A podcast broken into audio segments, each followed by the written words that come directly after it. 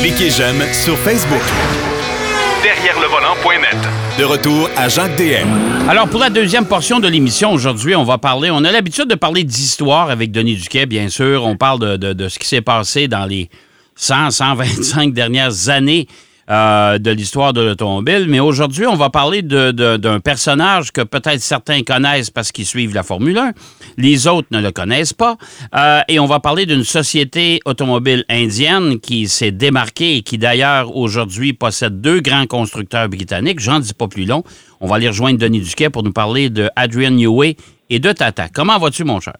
Oui, moi, ça va très bien. Puis ça va très bien aussi pour M. Adrian Newey, Oui. puisque les voitures Red Bull qu'il a conçues vont très bien, merci. Domine le championnat du monde de toutes les façons possibles. Et lui, c'est un, il a terminé l'université en tant qu'aérodynamicien en 1980. Et en 81, aussitôt qu'il a eu son diplôme, il est engagé par Fittipaldi Engineering, Oui. qui a développé la voiture Copper Sucar. C'est Ouais. certain que Newey, c'est pas une voiture qu'il a dessinée. Ça, c'est une, équipe qui appartenait à Emerson Fittipaldi, Emerson et, et à. Wilson Fittipaldi. Après avoir été champion du monde à deux reprises, il a Ouais. décidé de voler ses propres ailes. Ouais. Ça fonctionne pas souvent, ça. Si on regarde ce qui est arrivé à Jacques Villeneuve aussi. Ouais, c'est pas, Euh, euh, pas gage euh, de succès, ça.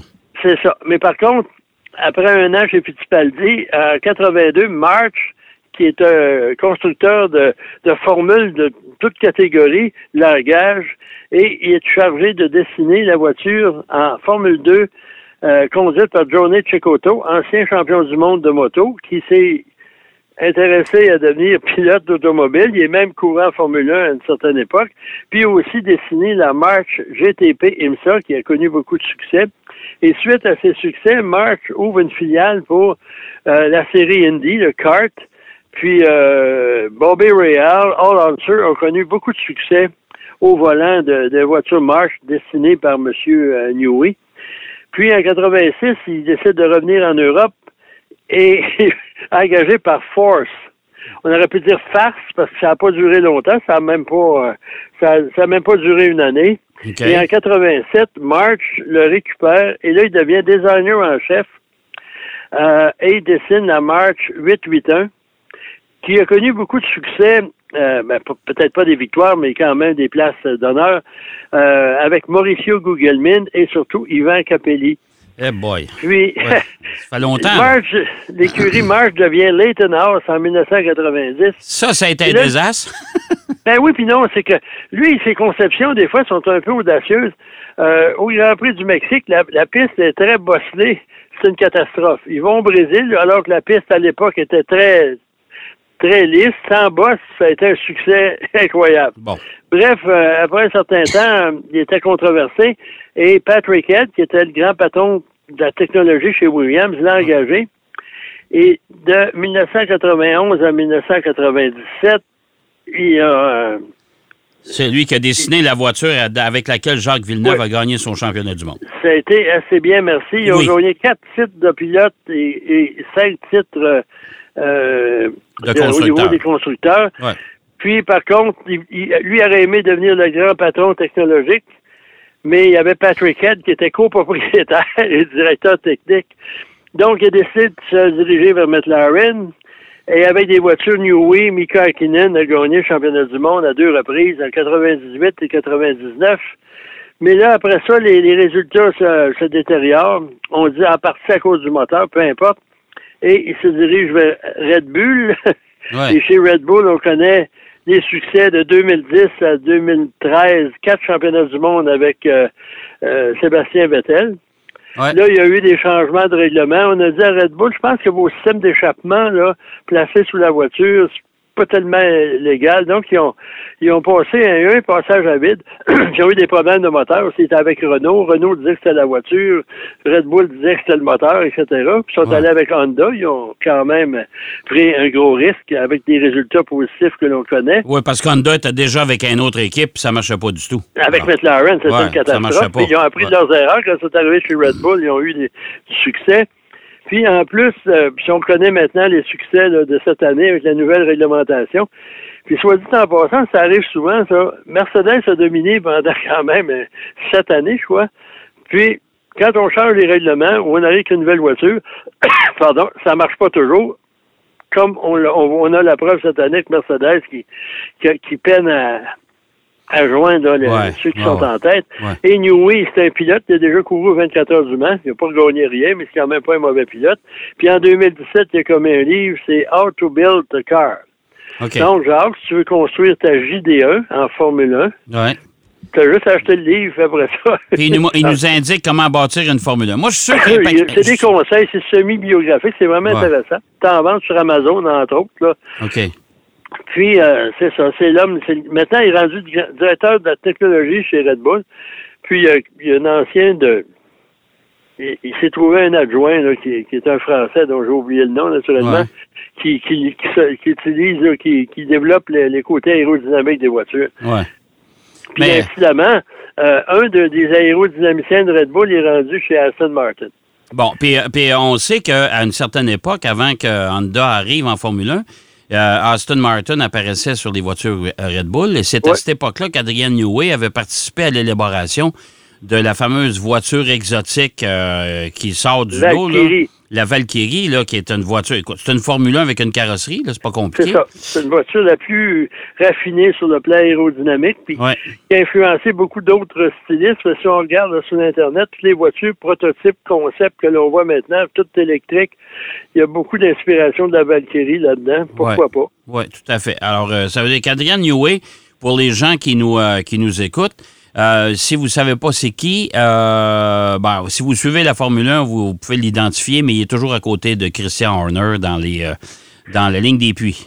Ouais, le monsieur chauve qui porte pas de casquette. Ouais. Mais c'est vrai que c'est c'est vrai que c'est un gars, c'est un, c'est un- c'est un génie, ça, de, de- de- Oh, comme oui. ingénieur, c'est le top, c'est le meilleur des ingénieurs en Formule 1 en sport automobile. Parce que ce gars-là, il Et a un, des un connaissances. de ses hobbies, à partir de la voiture, il aime jardiner. Je sais pas s'il a développé des fleurs aérodynamiques, mais peu importe. C'est un homme très influent dans le monde de la Formule 1.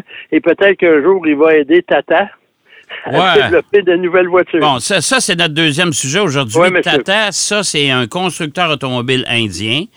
Euh, et euh, pour ceux qui ne le savent pas, c'est eux qui, ont, euh, qui se sont portés acquéreurs il y a bien des années de Jaguar et de Land Rover, parce que Jaguar Land Rover euh, en difficulté, ça allait pas bien. De toute façon, l'industrie automobile britannique, ça n'a pas toujours bien aidé non plus. Là. Mais euh, et là, Tata, euh, des, on a découvert Tata à ce moment-là. Euh, oui, ça a été connu du monde, mais c'est une vieille compagnie. Ça a été fondé en 1868 par un monsieur Tata à Mumbai, Bombay pour nous, pour nous autres. Et aujourd'hui, c'est un empire industriel. Il possède une vingtaine de compagnies. Ils sont impliqués dans une vingtaine de compagnies, dont les T titlés, ça se dit mal, et euh, les- les- les- puis un paquet de OK, d'officines les- de développement. Tu parles, Pardon? des, tu parles des thés Tetley. Oui. OK. Ça se dit mal, mais c'est Titley, c'est la marque de thé. Ouais. Ils sont propriétaires de ça, entre autres. C'est curieux, les Indiens rachètent beaucoup de compagnies britanniques, alors que le pays était sous le règne des Britanniques pendant Ouais. au moins euh, un siècle. Et euh, c'est une compagnie qui, euh, en 1945, a fondé Tata Motors. Et là, on a commencé à fabriquer naturellement, à l'époque, des voitures euh, sous licence. Puis ça s'est développé. Puis en 2007, on a fait une entente avec Fiat pour des moteurs, des pièces, des transmissions, des, des pièces euh, euh, mécaniques. Et ce qui a fait connaître la compagnie encore aussi. Ils ont acheté Jaguar et Land Rover en 2008, mais en même temps, on a dévoilé la Nano. Ce qui voulait Ah, la voiture. Oui. Il y en a Ah. qui disaient la, la, la Nono de chez Tata, là. Ouais. Mais c'est la voiture la moins chère au monde, 1500 dollars. Hey, ça n'avait pas de bon sens. On parle en Mais 2008 oui, là, puis quand non, même.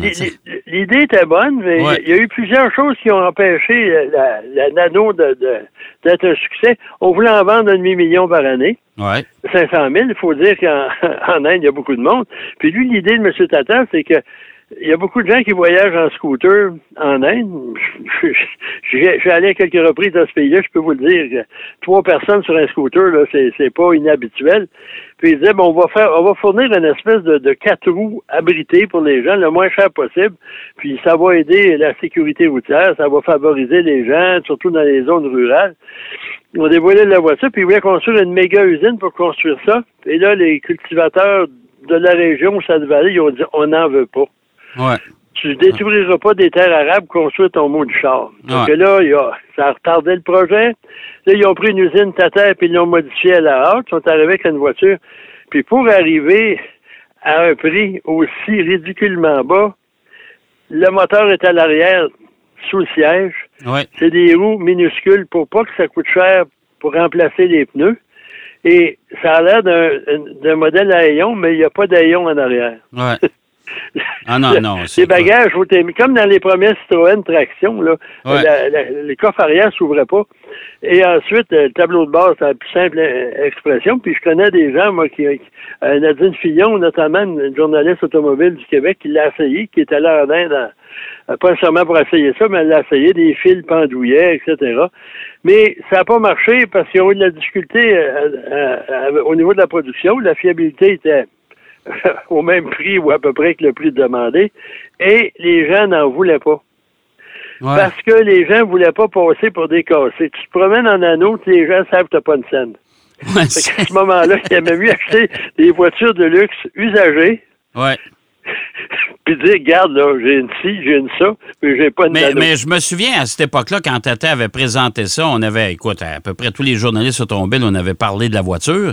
Et il y a beaucoup de monde qui m'avait posé la question Hey, euh, ça va-tu venir chez nous, ça? Parce qu'à 1500 pièces ils ont dit Écoute, moi, je n'achèterais une. Ben, j'ai dit Écoutez, premièrement, si euh, elle s'en vient au Canada, ils vont l'envoyer à Blainville, chez Transport Canada, pour passer les tests de collision.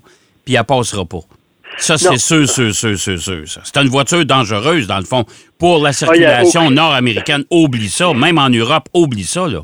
Ah oui, même en Inde, t'es jugé presque... dans- Puis ensuite, pour économiser, tout, il y avait seulement un balai d'essuie-glace. Ouais. Tout était au strict minimum. Et là, on a dit qu'on a développé... La carrosserie, c'est dans un acier euh, capable de résister à certaines collisions.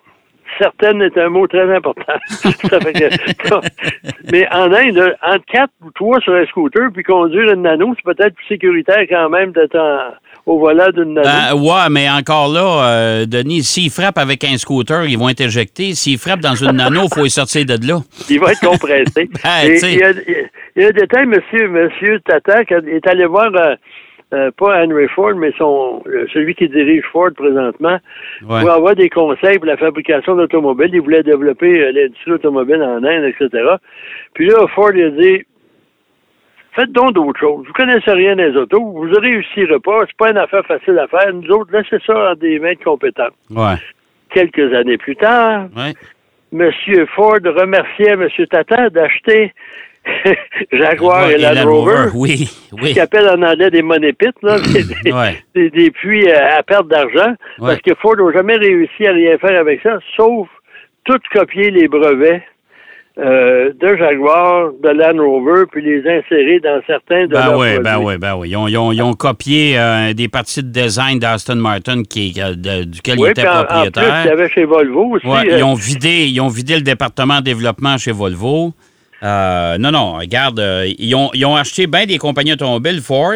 Ben, je me souviens à l'époque, tu t'en souviendras, Denis, quand on allait au salon de l'auto de Détroit, le plus gros stand, c'était celui de Ford parce qu'il incorporait. Il y a même Mazda là-dedans. Ouais. Hey, c'était Ford était impliqué dans tout, puis il y avait le, le- il y avait un nom pour ce groupe-là. là, était tout ré- Ouais. L'idée était bonne, mais la gestion n'a pas été. Puis quand tu achètes des, des, des, des- c'était pas des compagnies malades, là, mais quand tu achètes des trucs qui vont pas bien, euh, puis tu essaies d'appliquer des, des, des façons de faire nord-américaines, ça marche pas. Non, La non. preuve, c'est que là, tout le monde réussit. Volvo était acheté par Geely, puis ça marche.